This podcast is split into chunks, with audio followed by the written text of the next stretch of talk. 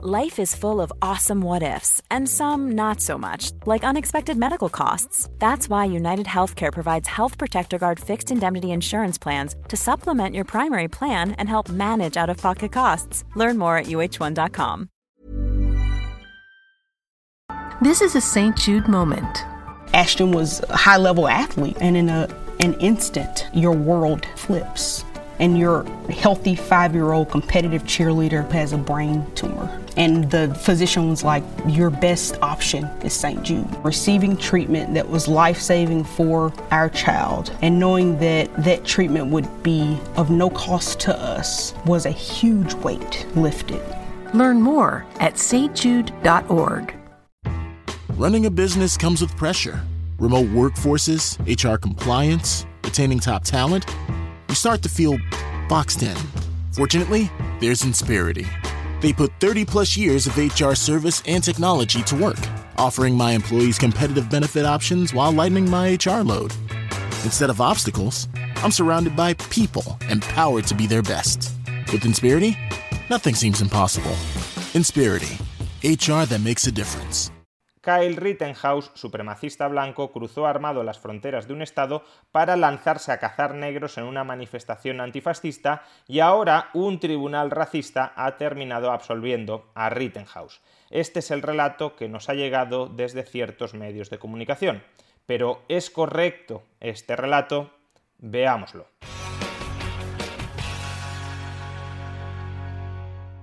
Ayer un tribunal estadounidense declaró no culpable de los siete cargos que pesaban contra él a Kyle Rittenhouse, una decisión totalmente sorprendente si atendemos a la narrativa que desde ciertos medios de comunicación se había ido construyendo durante los últimos meses alrededor de este caso.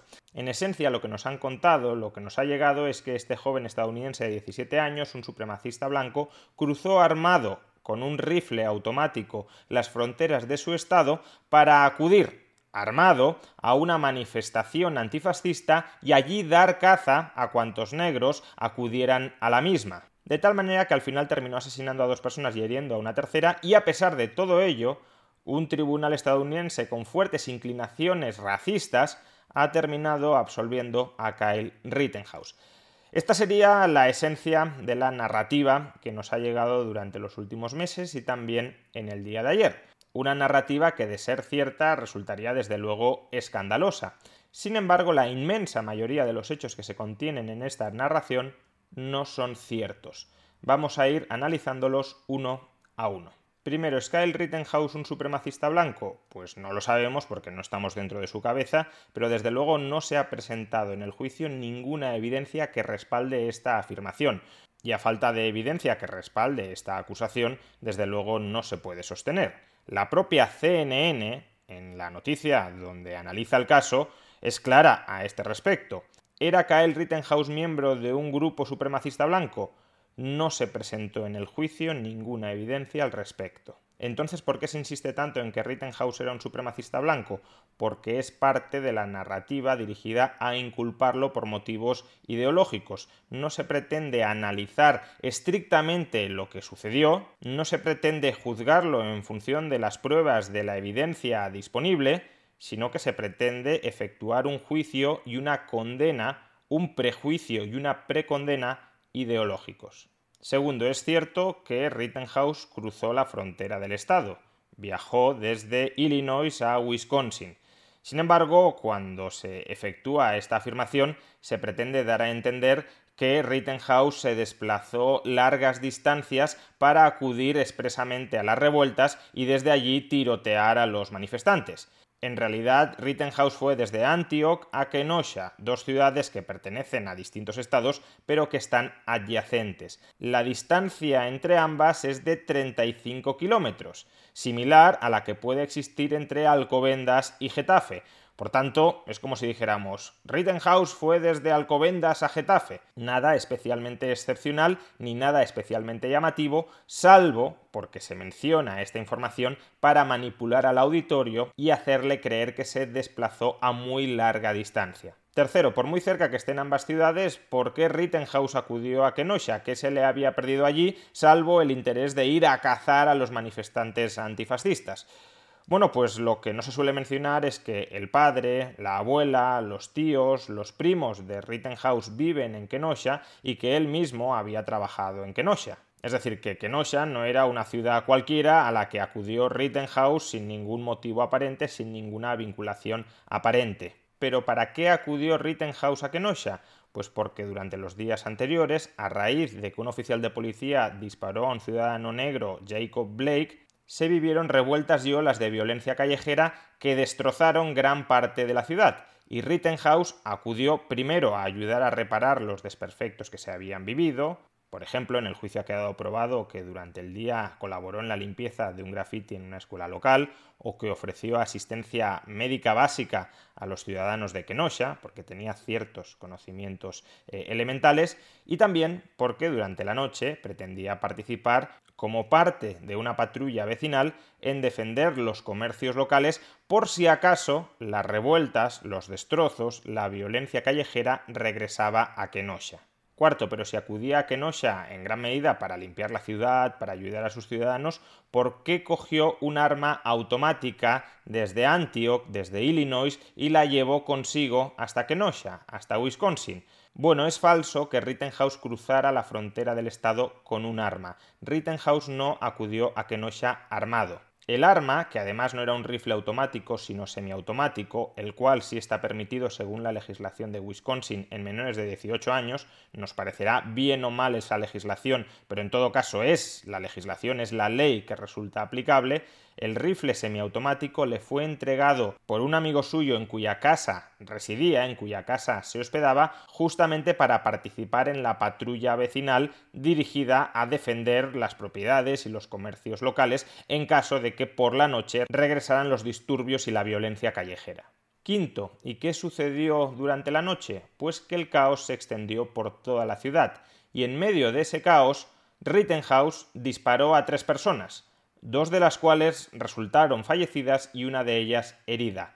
Ninguna de las tres, por cierto, eran personas negras, como algunos ahora se encargan de difundir para aparentar que esto se trata de un crimen racial cuando no es así. Sexto, pero aunque no se tratara de un crimen racial, fue un crimen. Rittenhouse asesinó claramente a dos personas e hirió a una tercera. Bueno, pues justamente sobre esto ha versado el juicio para determinar si Rittenhouse asesinó a esas personas a sangre fría o realmente las disparó en legítima defensa porque temía que su vida corría riesgo a manos de esas personas a las que disparó. Tratemos de resumir lo que sucedió esa noche. En primer lugar, Joseph Rosenbaum empieza a perseguir a Kyle Rittenhouse amenazando con matarlo. Rosenbaum era una persona perturbada, acababa de salir del hospital por un intento de suicidio y previamente había sido condenado por violar a una menor y había estado durante 10 años en la cárcel, y esa misma noche se le había grabado provocando o incitando a la violencia a otras de las personas que estaban armadas vigilando los negocios locales, instándoles a que le dispararan.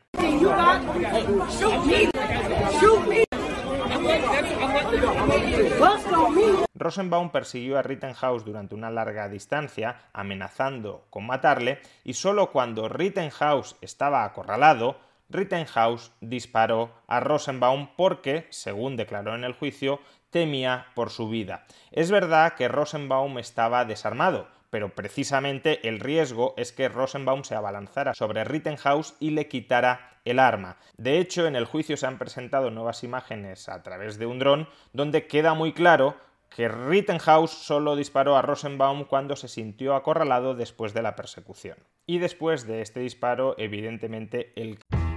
Running a business comes with pressure. Remote workforces, HR compliance, retaining top talent. You start to feel boxed in. Fortunately, there's Insperity. They put 30 plus years of HR service and technology to work, offering my employees competitive benefit options while lightening my HR load.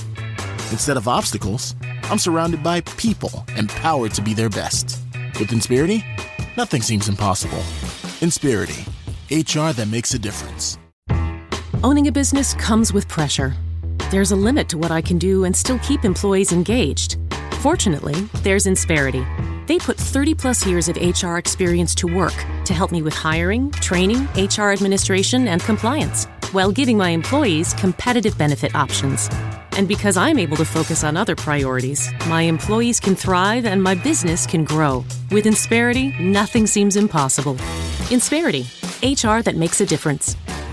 BetMGM is pitching baseball fans a chance to swing for the fences. Register using code CHAMPION200 and win $200 in free bets when you place a $10 moneyline wager on any Major League Baseball game and either team hits a home run, regardless of your bet's outcome. Enjoy baseball like never before with BetMGM's daily promotions at your fingertips all season long. Download the app or go to BetMGM.com and use code CHAMPION200 to win $200 when you bet 10 bucks on an MLB game and either team hits a home run. Sign up today and find out why nothing beats a win at the King of Sportsbooks. Major League Baseball trademarks used with permission. Visit betmgm.com for terms and conditions. Must be 21 years of age or older to wager. Virginia only. New customer offer. All promotions are subject to qualification and eligibility requirements. Rewards issued as non-withdrawable free bets or site credit. Free bets expire 7 days from issuance. Please gamble responsibly. Gambling problem? Call 1-888-532-3500. Caos todavía se exacerbó más. Rittenhouse acababa de matar a una persona y trató de huir de la escena, no porque quisiera huir de la policía. De hecho, Rittenhouse nada más vio a la policía más adelante, levantó las manos y se iba a entregar. Trataba de huir de la escena para que no se reprodujeran más situaciones similar a esta en las que había matado a una persona porque, según él testificó, creía que iban a acabar con su vida, una amenaza que no era del todo no creíble a tenor de las amenazas que estaba lanzándole Rosenbaum. ¿Qué sucedió? Que otros manifestantes, otros manifestantes antifascistas, al ver que Rittenhouse acababa de disparar contra una persona y que estaba corriendo con un rifle, pudieron pensar que Rittenhouse iba a disparar a otras personas. Esto no ha quedado claro en el juicio, pero es una interpretación que desde luego no es inverosímil por parte de los antifascistas. ¿Y entonces qué sucedió? Pues un grupo de estos manifestantes se lanzó a perseguir a Rittenhouse tratando de reducirlo para quitarle el rifle. No sabemos de nuevo con qué intenciones, quizá con la intención simplemente de desarmarlo y que no se siguieran disparando, quizá con la intención de causarle daños, y en particular dos de las personas de ese grupo que trataban de reducir a Rittenhouse salieron heridas o muertas. Por un lado, Anthony Hoover, que llegó a lanzarse sobre Rittenhouse a golpearlo con un monopatín y a tratar de quitarle el rifle. Anthony Hoover, desgraciadamente, también salió fallecido de este forcejeo. Y en segundo lugar, Gage Grosskreutz, quien llegó a apuntar a Rittenhouse con una pistola. Pero según ha declarado el propio Grosskreutz en el juicio, Rittenhouse no disparó en la mano, en su mano, hasta que fue apuntado con esa pistola. With your arms up in the air, he never fired, right? Correct. It wasn't until you pointed your gun at him, advanced on him, with your gun, now your hands down, pointed at him, that he fired, right? Correct.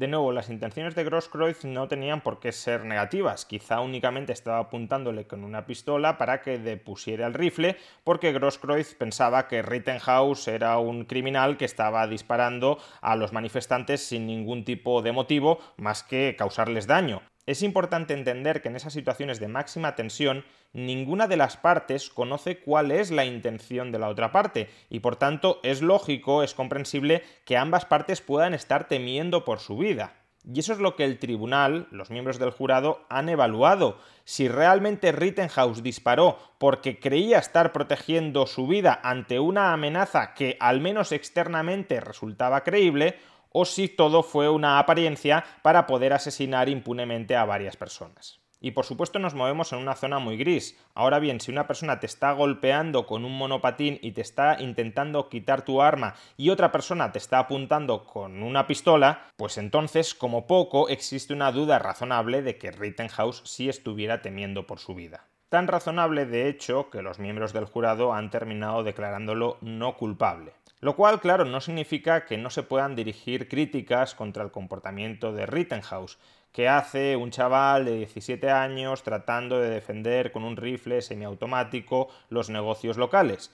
Para lo que algunos puede ser un símbolo de heroísmo juvenil, para otros puede ser una absoluta imprudencia que terminó en esta tragedia. Pero lo que se está enjuiciando no es tanto si el joven era prudente o imprudente, el joven tenía todo el derecho a hacer lo que hizo según la ley de Wisconsin, Otra cosa, repito, es que esa ley nos parezca adecuada o no, pero el joven tenía todo el derecho a formar parte de una patrulla local con un rifle semiautomático en una ciudad en la que vivía su padre, su abuela, sus tíos, sus primos, en la que había trabajado y con la que mantenía una cierta vinculación emocional, esa persona tenía el derecho a patrullar y a raíz de estar patrullando y encontrarse con un grupo, no olvidemos esto, de antifascistas violentos, se desencadenaron todos los trágicos acontecimientos de esa noche, en los que Rittenhouse disparó a tres personas, dos de ellas murieron, una resultó herida, porque según el tribunal, Rittenhouse actuó en legítima defensa después de haber sido amenazado de muerte,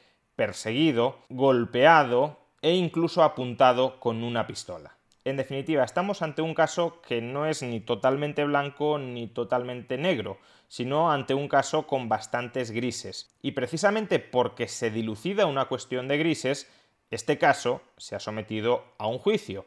Y en ese juicio se han aportado pruebas, se han aportado testimonios, se han aportado evidencias, se ha aportado contenido audiovisual que ha permitido a los miembros de un jurado evaluar si Rittenhouse actuó con premeditación, o si en cambio actuó creyendo que estaba protegiendo su vida, es decir, en legítima defensa. Y los miembros del jurado, repito, han absuelto a Rittenhouse porque no han encontrado evidencia concluyente de que estuviese actuando con premeditación y no en legítima defensa. La sentencia, por supuesto, se podrá discutir, podrá haber otras personas que tengan otros puntos de vista. Lo que no deberíamos discutir es que este es un caso ambiguo, que este es un caso con grises y por tanto que este es un caso que debe ser sometido a resolución judicial y no a juicios previos simplistas donde turbas ideologizadas absuelvan o condenen a Rittenhouse sin todo el procedimiento judicial pertinente que permita exponer las pruebas y formarse un juicio a la luz de esas pruebas. También es un caso, por cierto, que de nuevo debería servir de piedra de toque a todos aquellos medios de comunicación activistas que han presentado únicamente una versión tremendamente sesgada y que han inducido a la mayoría de la población a creerse que esa noche sucedió algo radicalmente distinto a lo que sí ocurrió. A la luz de los hechos, unas personas podrán creer que Rittenhouse actuó con rectitud, otras que actuó con tremenda imprudencia, pero lo que en ningún caso deberíamos hacer es manipular los hechos, manipular el relato, para que ese relato se acople a los prejuicios o a las precondenas que nos habíamos formado con respecto al caso Rittenhouse. El procedimiento penal garantista existe justamente para preservar la presunción de inocencia y para que no sean unas masas agitadas y manipuladas las que linchen a una persona simplemente porque les produzca rechazo moral o ideológico. Pero esa es justamente la peligrosa concepción de justicia que tienen algunos, indultar a las culpables que nos son cercanas ideológicamente y condenar a los no culpables que nos son lejanos ideológicamente.